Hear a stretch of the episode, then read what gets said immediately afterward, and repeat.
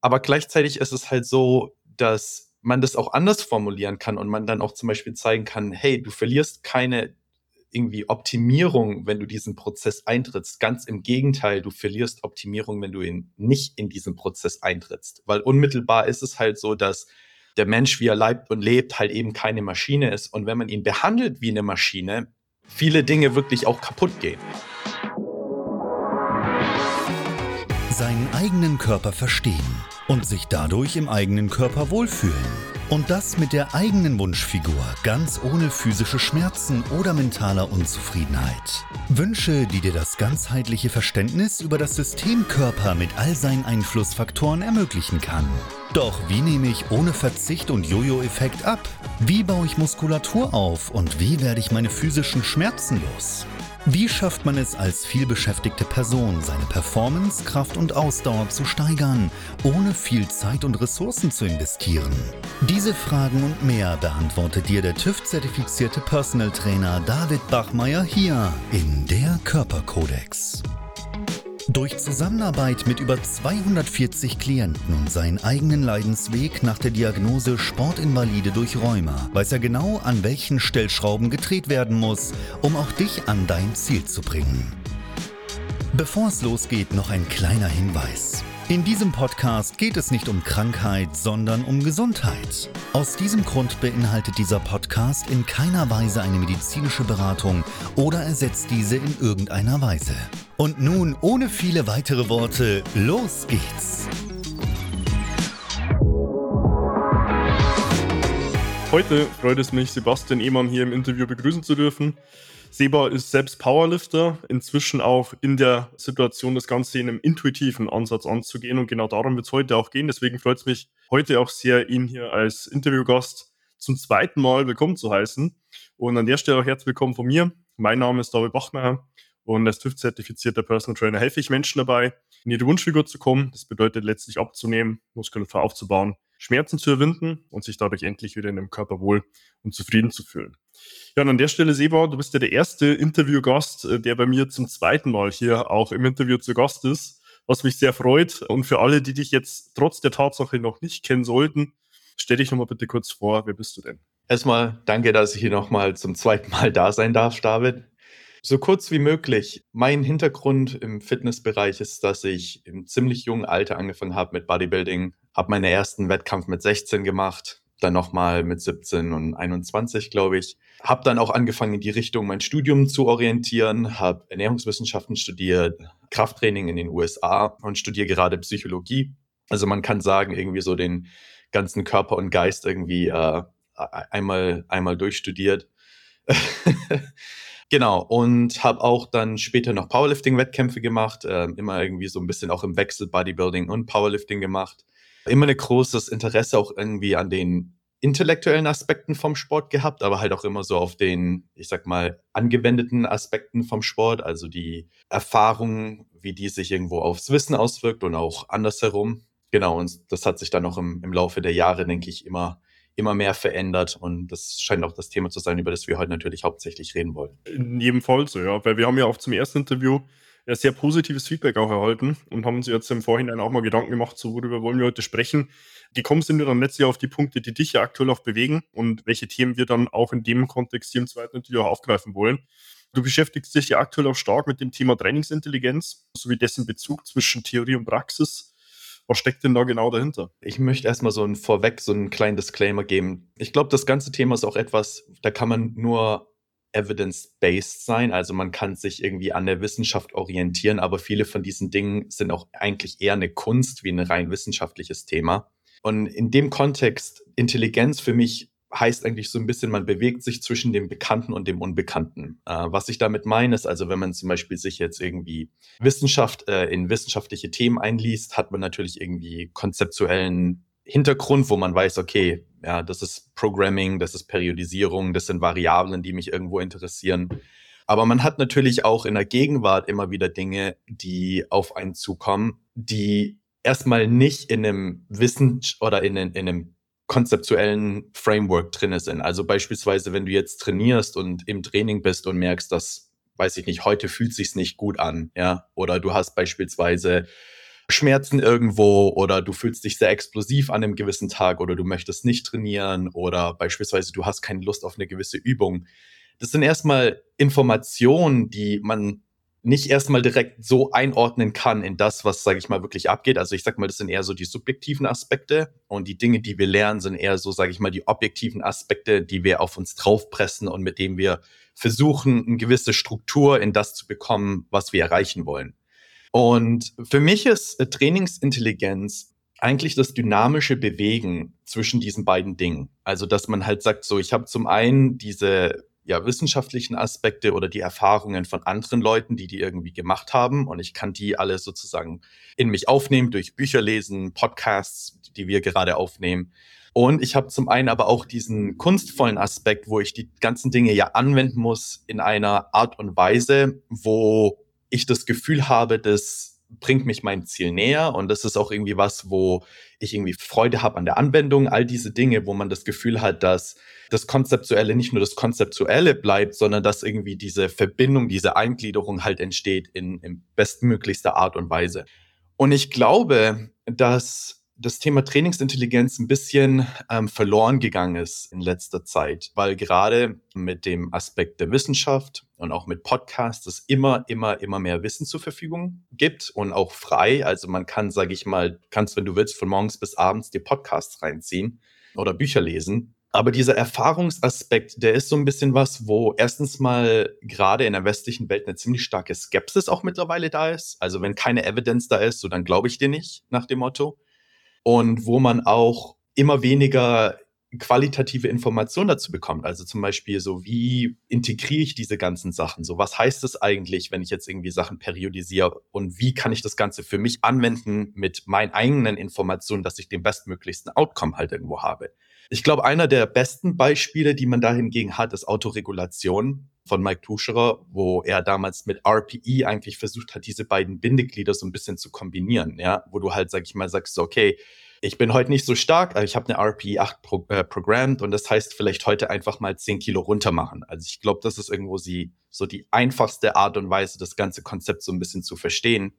Aber man kann das auch immer weiter pushen. Man kann das bis an ein Ende pushen, wo man auch erstmal so sagt, so ja, was heißt es eigentlich zum Beispiel, das richtige Volumen zu machen oder die richtige Intensität oder die richtige Übungsauswahl, all diese Dinge. Und das verlangt auch so ein bisschen eine gewisse Tiefe in dem jeweiligen Athleten, weil das heißt erstens mal, dass der Prozess im Athlet selber stattfindet. So der Coach kann zwar immer dem Ganzen halt demjenigen einen Plan geben und der Athlet kann das natürlich irgendwie anwenden, aber die Anwendung selber findet immer in dem Athleten statt. Und zweitens auch, dass der Athlet selber sich über viele Dinge klar werden muss. Also zum Beispiel erstmal, was will ich eigentlich? Ja, du kannst nämlich zum Beispiel natürlich sagen so, okay, ich will jetzt irgendwie Wettkampf machen, X, Y, Z. Also für viele Leute ist es dann zum Beispiel so, dass die sich einen gewissen Framework auferlegen und dann sozusagen wie eine Maschine das Ganze abarbeiten. Ja, aber oftmals ist es so, dass das erstens mal nicht zu den besten Resultaten führt und zweitens für die ich sag mal, für den besten Outcome des Prozesses man so eine gewisse tiefere Investition in den ganzen Prozess braucht, wie einfach nur sich einen Framework aufzulegen. Ja, selbst wenn du einen Coach hast, du musst ja auch mit dem irgendwie was kommunizieren. Also ich würde sagen, Trainingsintelligenz braucht auch eine gewisse Tiefe innerhalb des Athleten, sowohl was seine Ziele sind, aber auch sage ich mal, die Kommunikation mit dem Coach oder dann auch zum Beispiel einzelne Entscheidungen ähm, in dem Prozess, wenn er halt irgendwie ja eine Übung absolviert oder ein Training absolviert oder einen neuen Block jetzt bekommt. Ist definitiv so. Ähm, da vielleicht meine Frage, du hast jetzt gerade angesprochen, so dass du denkst, dass der Outcome dadurch schlechter wird, wenn ich mir diesen Framework auferlege. Vielleicht so aus deiner Erfahrung ja. heraus, was ist denn da der Grund dafür? Ich glaube, der größte Grund ist, dass wir angefangen haben, durch das immer größere Wissen sehr mechanisch zu werden. Also, dass man, und ich bin da ein gutes Beispiel dafür. Ich habe das lange gemacht, dass ich sozusagen alle Sachen ins kleinste Detail im Vorhinein ausgearbeitet habe weil ich den Gedanken hatte, dass wenn ich das tue, ich sozusagen einen Schritt voraus bin vor jetzt irgendwie meinem Gegner, der das halt nicht tut. Ne? Aber gleichzeitig habe ich mir damit eigentlich jegliche Flexibilität genommen, irgendwelche Informationen einzuarbeiten, die ich von Tag zu Tag bekomme. Beispielsweise ich wach auf, bin müde, bin under recovered, ich hatte irgendwie zusätzliche Stressoren, die ich habe nicht kommen sehen. Ich habe vielleicht irgendwie Schmerzen auf einmal bei einer Übung und so weiter und so fort. Und das Problem ist, dass dieser Framework für ganz viele Leute etwas ist, wo die sich richtig dran festklammern. Also das ist zum Beispiel was, wo man dann nicht sagen kann, okay, das leitet mich irgendwo und sobald Dinge nicht mehr passen, verändere ich was. Sondern für ganz viele Leute ist es so, dass es dass es so ist, so, ich kann das nicht loslassen, weil wenn ich das loslasse, dann fällt irgendwas zusammen oder es passiert was, was nicht gut ist. Also wir haben dadurch halt angefangen, im Vorhinein sozusagen uns zu überlegen, okay, ich will jetzt, weiß ich nicht, Wettkampf in zwölf Wochen machen und man legt einen Plan aus, der irgendwie jetzt, sage ich mal, wo man denkt, dass der halt optimal für einen ist. Aber die einzelnen Entscheidungen, die man trifft, so wie kann man im Vorhinein beispielsweise Entscheidungen treffen für einen zwölf Wochen Zeitraum, wo zwischendrin ganz viele Dinge passieren. Ich weiß ja nicht mal, was morgen passiert, ja. Und ich glaube, gerade im Sinne der Optimierung hat man da ganz viel verloren, weil Optimierung ist für ganz viele Leute der Gedanke, wie wenn man eine Maschine optimiert. Weißt du, so ich optimiere jede einzelne Variable. Aber ich glaube, Optimierung in dem Kontext ist eigentlich, dass man diese dynamischen Prozess findet, wo man eigentlich immer wieder in den Framework reingreift, guckt, passt es jetzt gerade oder passt es nicht und wieder rausgeht. Reingeht, rausgeht, reingeht, rausgeht in jeder einzelnen Situation. Und das braucht auch einen gewissen Mut, weil man erstens mal ganz oft Dinge neu adaptieren muss und zweitens mal auch in gewisser Weise loslassen, also die Fähigkeit haben muss, loslassen zu können immer wieder, ja. Und auch in einer gewissen Unsicherheit leben muss. Also es ist fast schon so, dass man diese Sicherheit im Vorhinein nicht aufzwingen kann. Ich kann zum Beispiel nicht jemandem einen Plan schreiben und sagen, wenn du das so machst, dann wirst du auf jeden Fall so und so viel stärker werden, sondern wenn ich eigentlich optimieren will, muss ich so ein bisschen in diesem dynamischen Prozess leben, also wirklich in der Gegenwart das halt immer machen zu können. Und ich habe das Gefühl, dass, also gerade im Sinne der Trainingsintelligenz, das ist, was ich als Intelligenz beschreiben würde. Das ist sozusagen dieses konstante Angreifen an Wissen und so, okay, was ist meine nächste Entscheidung, die ich fälle? Passt es jetzt gerade immer noch? Okay, passt. Und dann geht man immer sozusagen so weiter. Aber ich habe das Gefühl, wir gehen immer davon weg. Wir kapseln sozusagen uns ab von der Erfahrungswelt und leben sozusagen in einer rein intellektuellen Welt. Also das ist sozusagen, wo wir am Ende sozusagen sagen, okay, das sind die ganzen Dinge, die ich geplant habe, das ist jetzt, wie es ablaufen muss und damit schreite ich vorwärts. Und die akuten Informationen, die man bekommt, die tut man ab. Ja, also man ist nicht unüblich, dass man im Bodybuilding beispielsweise hört, wie sehr du dein Essen magst, spielt keine Rolle. Und das ist jetzt nur mal ein ganz simples Beispiel, aber beispielsweise, wenn du jemanden hast, der sein Essen nicht mag, über drei oder vier Monate, kann sein, dass der irgendwann mal halt keine Adherence mehr hat. Also der kann sich nicht mehr an das ganze Zeug halten, der hat da keinen Bock mehr drauf. Und damit wird der ganze Prozess sabotiert. Das ist jetzt ein ziemlich simples Beispiel, aber das kann zum Beispiel auch sowas sein wie, der Athlet merkt eigentlich, dass das Volumen zu viel ist. Der ist im Training und merkt, dass er eigentlich sich die ganze Zeit, sage ich mal, flach fühlt, irgendwie die Kraft nicht da ist, die Explosivität nicht da ist, weißt du, so kein Pump mehr bekommt, also Zeug. Aber in seinem Kopf ist, ich muss mehr Volumen machen, damit ich irgendwie vielleicht auch mehr Muskelwachstum halt bekomme, ja. Und damit kommt auch nie eigentlich diese, dieser, dieses Erkennen rein, wo man merkt, so vielleicht bin ich jemand, der vielleicht eher besser mit Low-Volume-Programmen fährt. Das ist sozusagen fast schon so, dass dieses Auferle oder dieses Aufdrücken von Wissen und Framework die ganze Zeit verhindert, dass man wirklich einen effektiven Prozess hat, wo man auch erfährt, was vielleicht für einen individuell besser funktioniert. Ja, ich, ich, ich, ich höre mal hier auf. Ja, also ich denke, äh, das grundlegende Thema, was man sich halt in der Form stellen muss, ist halt mal zunächst, wieso, weshalb, warum klammer ich denn mich so an die Struktur? Ja, also gibt es hier beispielsweise Sicherheit oder versuche ich halt Unsicherheit zu vermeiden. Das mag, glaube ich, in einem eher sehr wirtschaftlich geprägten Kontext auch funktionieren, ja, arbeitstechnisch. Aber man darf halt nicht vernachlässigen, dass man halt Training immer mit der Variable Mensch steuert. Da ist es halt schon auch immer so, genau wie du ansprichst, du weißt halt nie, welche Stressoren kommen dazu, wie geht's dir, und da ist es aber auch wichtig, so diese ja, Menschlichkeit als eben Komponente immer noch dazu zu nehmen. Und glaube ich, der nächste Schritt ist dann aber halt grundsätzlich auch für sich zuzulassen, eben auch diese Offenheit zu haben, auch mal loszulassen. Ja, auch mal in einem Plan, wenn ich keine Ahnung, äh, vielleicht mal Beugen drin habe und ich fühle mich ja gerade nicht nach schweren Unterkörperübungen, die halt auch mal rauszunehmen, wenn es sich gerade für mich als die bessere Lösung darstellt und aber auch gleichzeitig kein schlechtes Gefühl dabei zu haben, wenn ich mich halt dann vielleicht nicht an den Plan halte, nur weil es auf der Agenda gestanden ist, aber ich gemerkt habe, so, es wird mir einfach jetzt für den Moment, aber auch perspektivisch vielleicht für die nächsten ein, zwei, drei Tage oder auch die ganze nächste Woche inhaltlich nicht gut tun. Ja, ich finde auch dieser Prozess im Gesamten, wenn man in das hereinschreitet. Man merkt so, natürlich so zum Beispiel, wenn man ein Anfänger ist, kann man nicht natürlich erwarten, dass jemand irgendwie das ganze Wissen mitbringt und es dann irgendwie dynamisch immer antesten kann und all so Zeug. Ne? Ganz viele Leute zum Beispiel sagen auch mit intuitivem Essen, denen hat es erstmal was gebracht zu tracken und Lebensmittel zu verstehen, bevor die wirklich gut und effektiv intuitiv essen konnten für ihre Fitness, für ihren Fitnessgrundlagen, ja. Und ich glaube, in gewisser Weise muss man auch verstehen, dass das natürlich ein Entwicklungsprozess ist. Also das ist nicht so, dass man jetzt irgendwie erwartet, ich gehe ins Training und ich weiß jetzt genau, was ich machen soll für jemanden, der das irgendwie noch nie gemacht hat.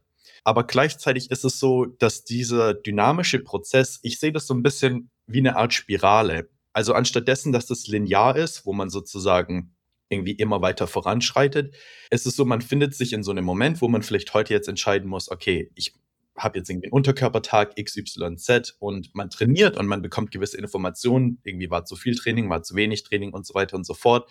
Und im Laufe der Zeit geht man immer, wieder durch Beintrainingseinheiten durch und man liest neue Dinge und man bekommt neuen Input von seinem Coach, man be bekommt Input von anderen Leuten, die man irgendwo hat. Und man findet sich selber immer wieder in derselben Position.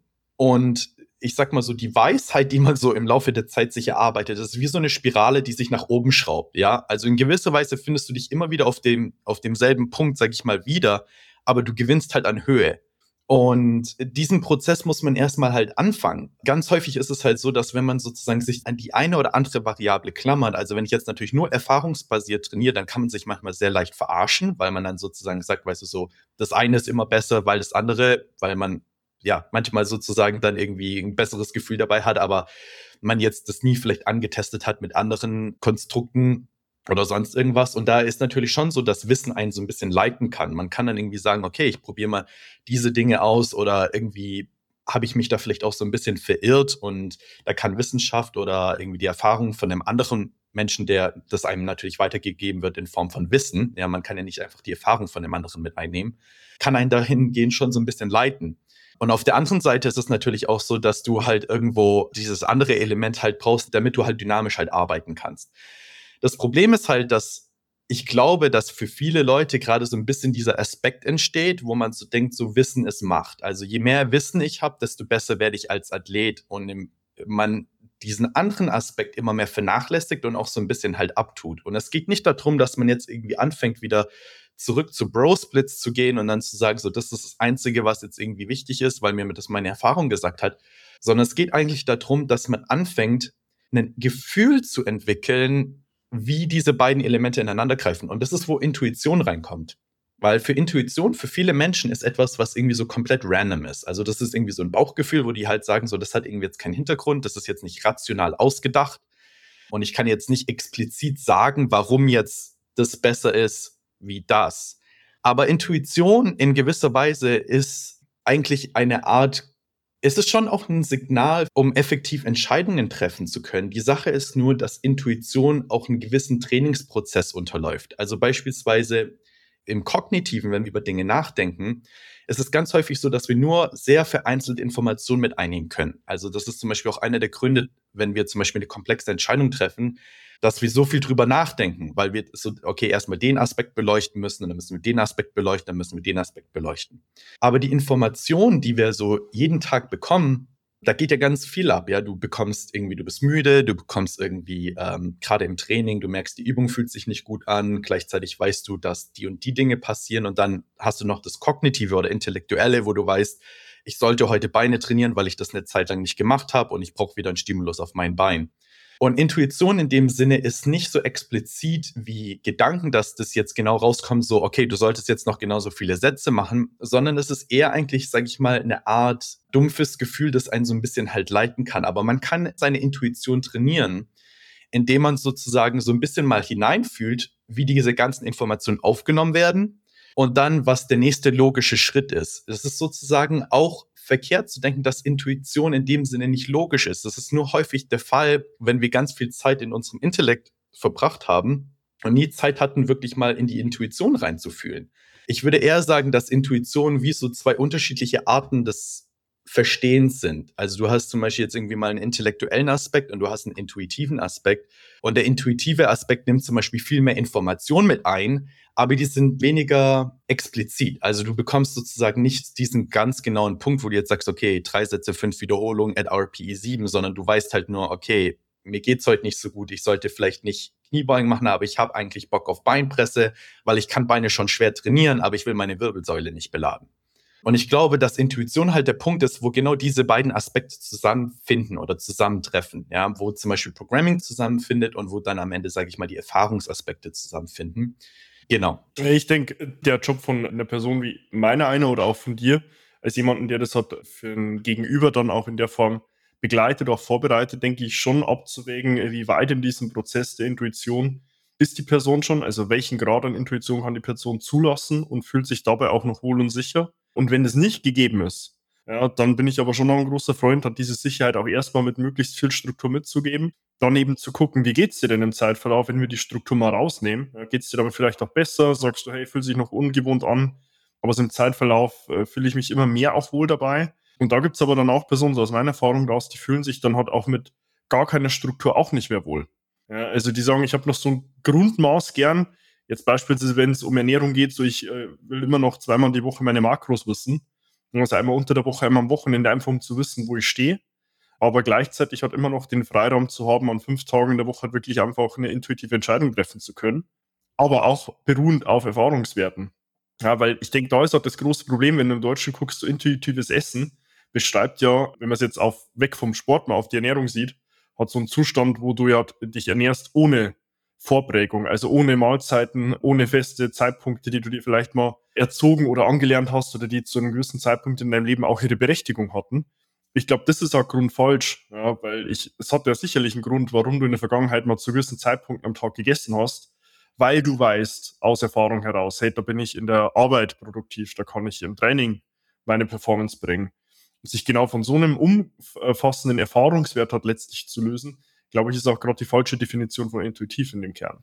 Da gebe ich dir absolut recht. Ich glaube, das spricht, was ich am Anfang gesagt hatte, so ein bisschen auf das Thema Tiefe dann mit ein. Weil man merkt, ich glaube, um wirklich im intuitiven Prozess gut funktionieren zu können, brauchst du in der jeweiligen Person so eine gewisse Art der Kuriosität. Also die muss sozusagen wenn die in den einzelnen Prozess einläuft und in den Entscheidungsprozess, die ist sozusagen so, oh, wie, geht's mir gerade? Warum will ich das oder ich will nicht das? Anstatt sozusagen einfach nur Dinge sich selber aufzuerlegen oder zum Beispiel jetzt als Coach du erlegst einer Person etwas auf, ja. Also das ist sozusagen was, man muss dieses, man muss so ein bisschen wie so ein Feuer erzeugen, wo die Person anfängt, so über sich selber tief in, in die Tiefe zu gehen und diesen dynamischen Prozess so einzuleiten. Und diese Tiefe ist natürlich ein bisschen schwer auch, weil gleichzeitig damit auch was anderes passiert. Und das ist, warum will ich eigentlich, was ich will? Also so nach dem Motto, so warum, zum Beispiel manchmal erlegen sich Leute etwas auf, weil sie denken, sie wollen unbedingt Deutscher Meister im Bodybuilding werden. Und aber eigentlich so wirklich authentisch gesehen wollen die das nicht. Sie wollen das halt, weil sie irgendwie Anerkennung haben wollen oder XYZ. Das heißt, man kann in diesen Prozess nicht wirklich eintreten, bis man wirklich in eine richtige Tiefe halt auch kommt, weil der Prozess nicht mit Zwang betreten werden kann, sondern es muss sozusagen so eine authentische Kuriosität entstehen. Und das ist für jeden anders. Ne? Das für den einen mag das heißen, irgendwie man, man trainiert weniger und hat einen gesunden Lebensstil und für den anderen ist das Bodybuilding. Da gibt's auch nicht was, wo man irgendwie am Ende jetzt äh, was macht, was man nicht will. Ganz im Gegenteil, man legt eigentlich all die Aspekte ab, wo man denkt, man will sie, aber man will sie eigentlich nicht und macht eigentlich genau die Dinge, die man eigentlich will. Also es kommt sozusagen, wenn man jetzt irgendwie eine, eine, Statue hat, man haut all die Dinge weg, die irgendwie eigentlich unnütz sind und es kommt wirklich das zum Vorschein, was man irgendwo halt haben will. Dann lebt man Intuition in einer Art und Weise, wie es, sag ich mal, wirklich produktiv für einen ist, ja. Und ich glaube, das sieht halt für jeden, wie du selber auch gesagt hast, das sieht auch anders aus. Und es gibt auch viele Learnings, die man halt im Laufe der Zeit gemacht hat, die haben eine Berechtigung halt da zu sein, ja. Also ich glaube, da ist Intuition oft missverstanden als so irgendwie komplett random. Also man ist irgendwie so, weißt du, so, ich mach's halt, wie es mir gefällt, so. Aber das ist dann auch was, wo ich sagen muss, so Intuition ist sensibel für Framework. Man muss es halt nur Framework geben. Also Intuition heißt zwar spontanes Handeln in dem Sinne, dass man wirklich spontan in jedem Moment sensibel ist auf wie die Umwelt ist. Aber gleichzeitig heißt es nicht, dass man nicht irgendwie von dem Framework geleitet werden kann. Man kann sehr, sehr gut von dem Framework geleitet werden. Es ist nur, dass halt viele Leute nie zu diesem Punkt kommen, weil man sich sozusagen davor schon abkapselt. Man sagt schon so, das ist, das ist Schwachsinn. Ich habe das Gefühl, sobald ich in die Intuition gehe, würde ich nur noch Scheiße fressen oder halt Zeug machen, das sozusagen mir nicht gut tut. Also da kommen auch viele Ängste mit rein. Da hätte, denke ich, auch Thomas einige interessante Aspekte so in, in dem Kontext ja, zu erwähnen. Aber das ist so ein bisschen so ein langsames Auföffnen, das halt stattfindet. Man merkt so, ah, so irgendwie so, das ist vielleicht, was ich die ganze Zeit ohnehin schon gesucht habe. Ne? Ist definitiv so. Ich glaube, in dem Prozess, wenn du drin bist, kommen halt irgendwo so deine emotionalen Abhängigkeiten hoch. Also, oh ja. wo, wo habe ich mir gedacht, so diese jene Dinge brauche ich, um, wie du es jetzt angesprochen hast, vielleicht auch die Anerkennung zu bekommen und dann halt eben zu merken, hey, vielleicht ist es gar nicht wirklich der Punkt, der mich dann noch befriedigt, wenn es wirklich denn so eintritt. Deswegen, ja, äh, Thomas wäre sicherlich jetzt noch eine interessante dritte Instanz, so. Aber wir brauchen vielleicht mal auch ein Interview zu dritt. Ich äh, behalte es mir in dem Fall mal auf der Agenda. Was mich sehr interessieren würde, Seba, jetzt auf, aus deinen Erfahrungswerten raus, wenn wir es vielleicht mal so auf einen gemeinsamen Nenner bringen und auch so deine Empfehlung, was wäre denn da deine konkrete? Ja, wenn das jetzt jemand hört, wie kann man denn die eigene Intuition und auch das Wissen um die richtige Trainingsgestaltung dann später auch im alltäglichen Trainingsgeschehen harmonisieren? Mhm. und äh, letztlich dann auch das erste überhaupt mal zulassen, dass sich die beiden Aspekte auch ergänzen können. Also ich glaube, eine Sache, ich, ich möchte so ein bisschen mit so Vorurteilen aufräumen im, im Sinne der Intuition auch. Also erstens mal, Intuition selber verbietet in gewisser Weise, ja, es gibt nichts, was explizit verboten ist. Und das möchte ich deshalb sagen, weil zum Beispiel ich in gewisser Weise bin Nerd. Weißt du, also ich, ich bin interessiert an Wissenschaft und Programming und ich liebe all so Zeug zu lesen. Und ich glaube, für viele Leute, da kommt dann direkt dieser Impuls auf, so, oh, mein, heißt es, ich kann nicht mehr irgendwie gewisse Programming-Strukturen fahren oder Periodisierungsstrukturen oder irgendwie das Zeug anwenden und so. Und da würde ich sagen, ganz im Gegenteil. Du hast eigentlich jetzt die Möglichkeit, all die Dinge, die du gelernt hast und all die zusätzlichen Dinge, die du lernen wirst in Zukunft, immer anzutesten und eigentlich immer wie so kleine Experimente halt für dich halt zu bauen, anstatt sozusagen das einfach immer nur halt aufzuerlegen und in dem rein intellektuellen Bereich halt zu bleiben. Das heißt, für die individuelle Person wenn ich das jetzt äh, so eine Empfehlung aussprechen würde, wäre erstmal so die Frage stellen, was braucht es, damit ich wirklich investiert bin in diesen Prozess? Also nicht, um einfach nur zu sagen, okay, wie du gerade mit Thomas auch gesagt hast, diese emotionalen Abhängigkeiten, also dass man vielleicht erstmal sich auch mit diesen Dingen auseinandersetzen muss. Der Prozess geht leider nicht ohne auch einen gewissen psychischen Prozess. Und dann, sag ich mal, so ein bisschen sein Warum halt findet. Ja, warum will ich das eigentlich machen? Und sobald man dieses Warum so ein bisschen gefunden hat, das ist natürlich auch nicht direkt, sondern das ist auch ein Prozess selber. Also es ist nicht so, dass dann auf einmal irgendwas kommt, wo man so, ah, jetzt weiß ich's und jetzt weiß ich's für die nächsten zehn Jahre, sondern eigentlich in gewisser Weise ist es halt auch so ein kontinuierliches Antesten. Ne? So irgendwie, jetzt gerade fühlt sich das am besten an und deswegen bestreite ich diesen Weg und bei der nächsten Astgabelung gehe ich halt lieber nach rechts anstatt nach links, so. Und dann gleichzeitig in Verbindung mit diesem Ziel, das man halt hat, kann man dann sozusagen einmal diesen Wissensaspekt aufbauen und natürlich halt den Erfahrungsaspekt. Und der Wissensaspekt mag vielleicht für den Wettkampfathleten sein, okay, richtig tief in das Thema Exercise Science, Programming, Supplemente, also Zeug reinzugehen. Und der Erfahrungsaspekt ist dann halt irgendwie, sich wirklich im Training wegzuscheppern. Es spricht nichts dagegen, mit Intuition hart zu trainieren. Und für jemand anderes mag es vielleicht eher sein, so irgendwie sich in gesundes Rezepte einzulernen oder vielleicht irgendwie Sachen zu finden, wo er weiß, dass er oder sie das Gefühl hat, beispielsweise sich irgendwie einschränken zu müssen oder irgendwie äh, ja, dass die Familie vielleicht damit nicht d'accord geht oder irgendwie also Zeug halt. Das heißt, dieses Wissen und dieses Erfahrungsspezifische, das kann man eigentlich auf alle Spektren anwenden. Also es gibt nichts, wo das nicht funktioniert. Es geht nur darum, dass man sozusagen sich selber erlaubt, in diese Erfahrungswelt so ein bisschen einzutauchen und sozusagen nicht krampfhaft, zwanghaft halt an dieses, an diesen Framework halt festzugreifen. Weil ich würde auch sagen, dass zum Beispiel einer der größten Probleme am Ende, wieso Leute aufhören, gewisse Dinge zu tun, ist, dass sie das Gefühl haben, Sachen sind nicht vereinbar. Also wenn du zum Beispiel jemanden hast, der sagt so, oh, ich kann eigentlich nicht in meiner Rolle gerade im normalen Leben leben und Fitness machen. Oder ich kann nicht diese beiden Dinge kombinieren. Und was ich gemerkt habe, seitdem ich das zugelassen habe, ist, dass ich alles kombinieren kann. Es ist nur anders, wie man denkt, wie es aussieht. Also im Vorhinein denkt man, es muss so und so aussehen und dann später merkt man, ah, das war vielleicht nicht ganz, wie ich mir das gedacht habe. Und das ist genau das, wo, was ich mit dem Framework meine, weil das Denken und der intellektuelle Prozess, das ist der Framework. Das ist immer das, was man sich sozusagen auferlegt und wo man dann sozusagen merkt, so, okay, das kann einen irgendwo leiten, Aber gerade in großen Momenten der Veränderung oder wenn man sich auch unsicher mit gewissen Dingen ist oder wo das Ganze auch hingeht, muss man vielleicht auch erst eher mal vielleicht in die andere Richtung so ein bisschen marschieren und vielleicht erstmal gucken, so, was macht mir gerade Spaß? Ich möchte gerade einfach mal nur trainieren gehen und mal den Sport genießen und vielleicht nicht wissen, welchen Framework ich irgendwie anwenden muss. Und das hattest du vorhin auch schon erwähnt, dass dieses auch so, wie viel man in die eine oder die andere Seite geht, auch als Coach, was man da jemandem mitgeht, das ist auch dynamisch. Manchmal hat man jemanden, der sagt dann so irgendwie, wenn ich irgendwie sehr gestresst bin im Alltag, brauche ich mehr einen Framework und manchmal brauche ich mehr dies oder mehr brauche ich mehr das. Aber ich glaube, das Wichtige ist, oder was ich grundlegend mitgeben will, ist, dass man ein Skillset aufbauen muss. Also das ist ein Skill. Und diesen Skill, den kann man sozusagen ähnlich wie wenn man jetzt, weiß ich nicht, Fahrradfahren lernt beispielsweise, den kannst du als Coach nicht jemandem sozusagen einfach auferlegen, sondern das ist, wo man jemanden drin begleiten muss, dass die Person diesen Skill erlernt für sich selber und dann immer besser wird, halt die, die Faktoren so für sich selber anzugleichen und dann so eine internale halt Zufriedenheit auch da, dahingehend zu gewinnen und auch wissend, dass wenn sich irgendwann mal die Ziele ändern, dass die diesen Skill nehmen können und einfach verschieben. Du kannst dann am Ende sozusagen ganz einfach sagen, okay, ja, jetzt weiß ich nicht, will ich nicht diesen Sport mehr machen, jetzt sieht es vielleicht eher so aus und man kann es genauso gut anwenden. Fühle ich. Also ich denke, genauso mit der Metapher, wo du es beschreibst, gerade mit einem Fahrrad, sehe ich es auch. Also ich sehe eigentlich schon eine grundlegende Relevanz, erstmal so diese Hardskill von Wissen zu haben, so um richtig und falsch oder per se gut und böse. Es ist wie als wenn ich mich auf ein Fahrrad setze, der Hardskill ist halt das Fahrrad erstmal. Ja, so ein Teil mit zwei Reifen, kann ich mich draufsetzen, habe einen Lenker, einen Sattel. Und der Softskill ist dann halt die Intuition dazu, eben das Radfahren. Und ich glaube, entweder man hat die Möglichkeit, sich dieses Wissen, diesen Hardskill halt selbst anzueignen, oder aber man hat halt jemanden, der einem diesen Hardskill vorgibt, begleitet dabei und dann im besten Fall halt auch noch in der Lage ist, diesen intuitiven Prozess zu begleiten.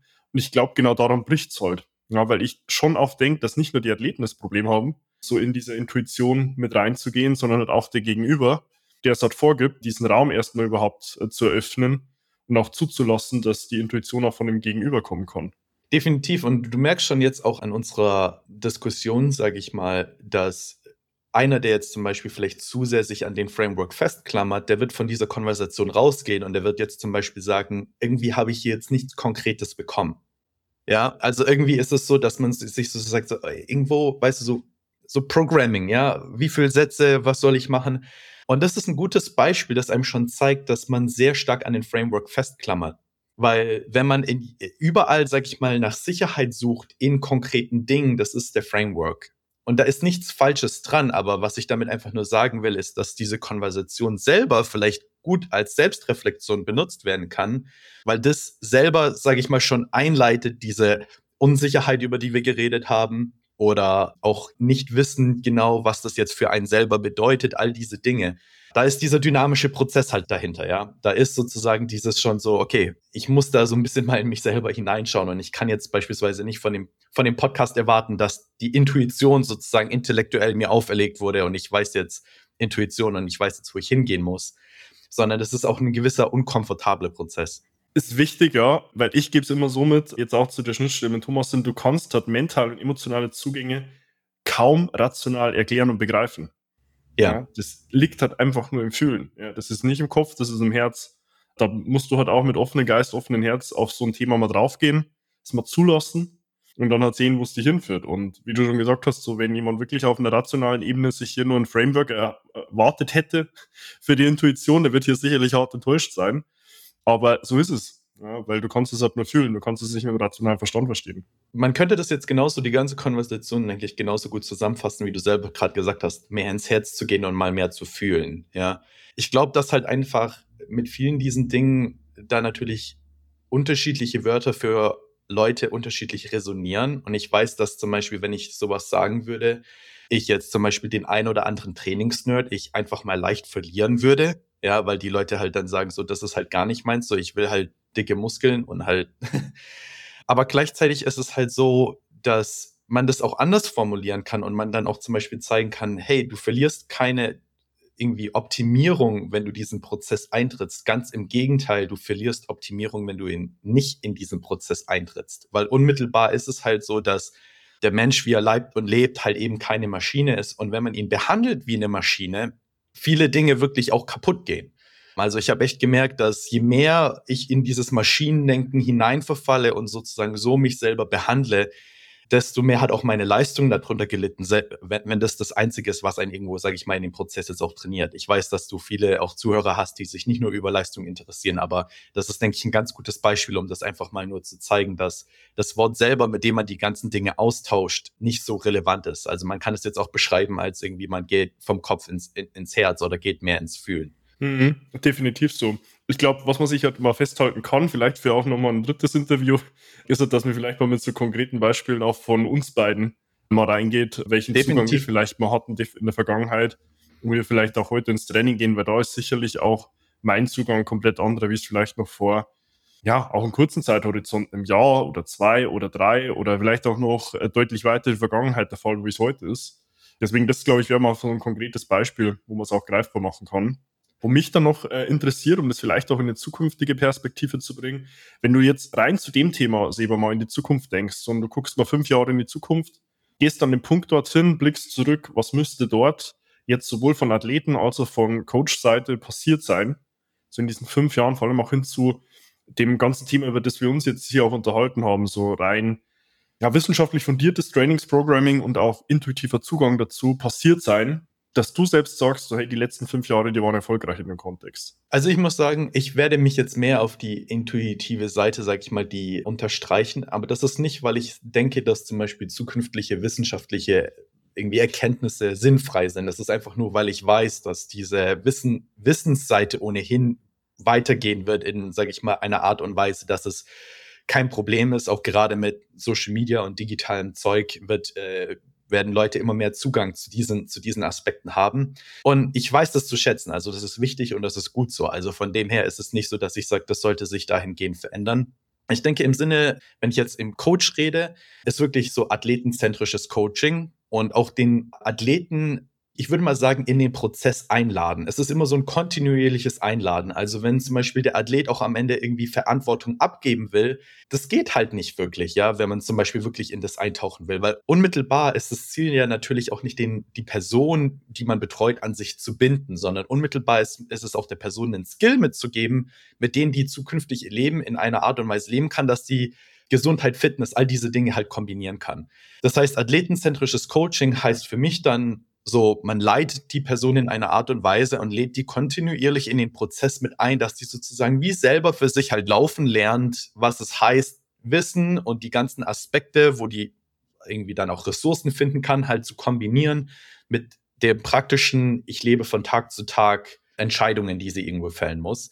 Und für jemanden, der keinen Coach hat, der muss das halt mit sich selber halt so ein bisschen machen. Was natürlich schwieriger ist, weil da denke ich viel auch erstmal ordentlich an Selbstreflexion noch reinfließen muss, auch in gewisser Weise auch Mut und vielleicht auch, ja, gerade so Dinge mal wie Journalen oder mal sich hinsetzen und sich mal überlegen, mal in Tiefe gehen, ja. Was will ich eigentlich und sich selber in den Prozess einladen und was brauche ich, um vielleicht auch effektiv dann zu meinem Ziel zu kommen? Bin ich jemand, der vielleicht eher, sage ich mal, zu kopfzentriert ist und sich vielleicht da zu sehr an diese Dinge klammert oder bin ich jemand, der vielleicht ein bisschen mehr sogar davon braucht, weil die Leute gibt's auch, die da manchmal einen Benefit davon haben könnten, vielleicht hier und da mal ein Buch zu lesen und sich da vielleicht mal so ein bisschen in die Schiene halt gehen könnten.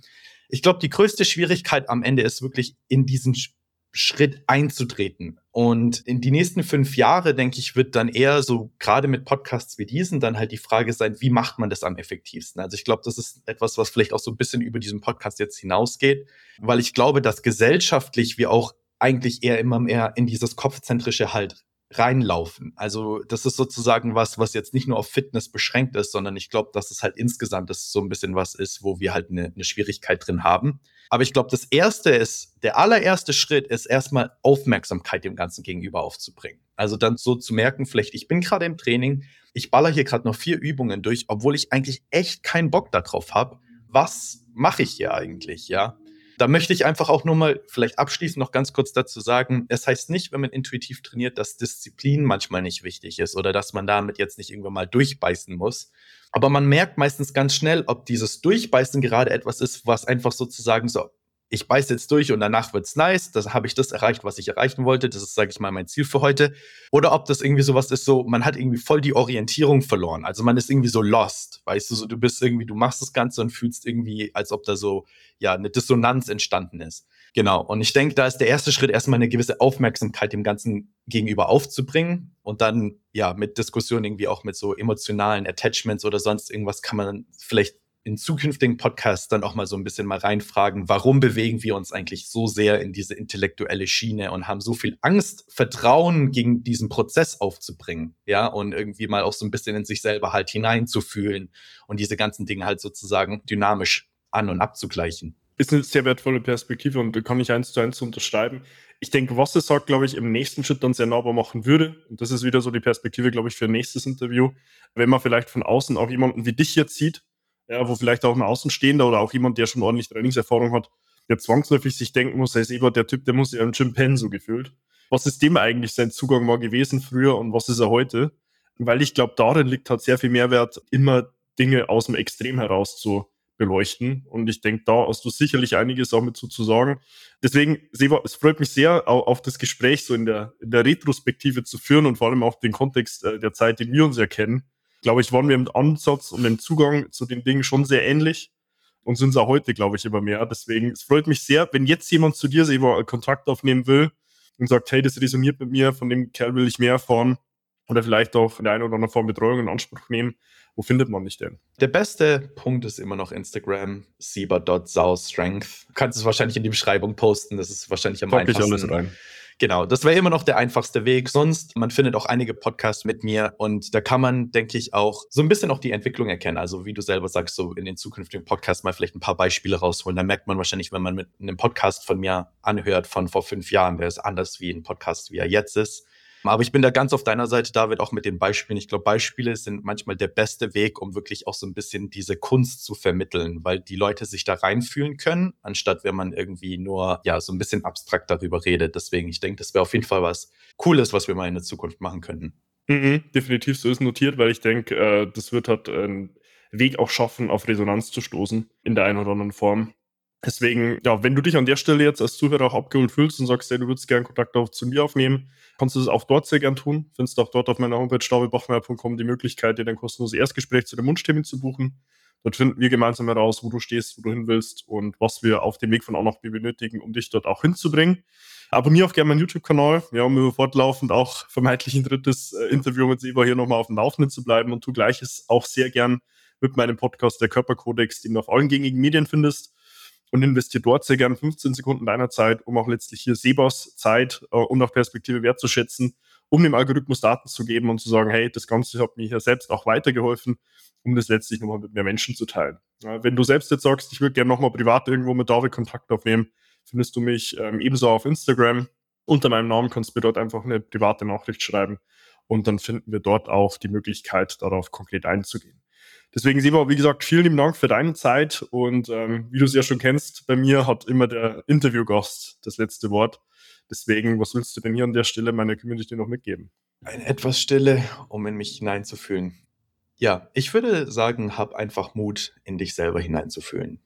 In dem ganzen Prozess. Hab Mut, da so ein bisschen dich selber auch neu zu finden, neu zu entdecken und ja, hoffentlich in der Zukunft dann zu einem mehr zufriedenen und spaßigeren, ich weiß nicht, ob das überhaupt ein deutsches Wort ist, selbst zu kommen, das nicht unbedingt Fitness ausschließt oder irgendwelche Elemente ausschließt, wo man, wo du früher gedacht hast, dass es die ausschließt.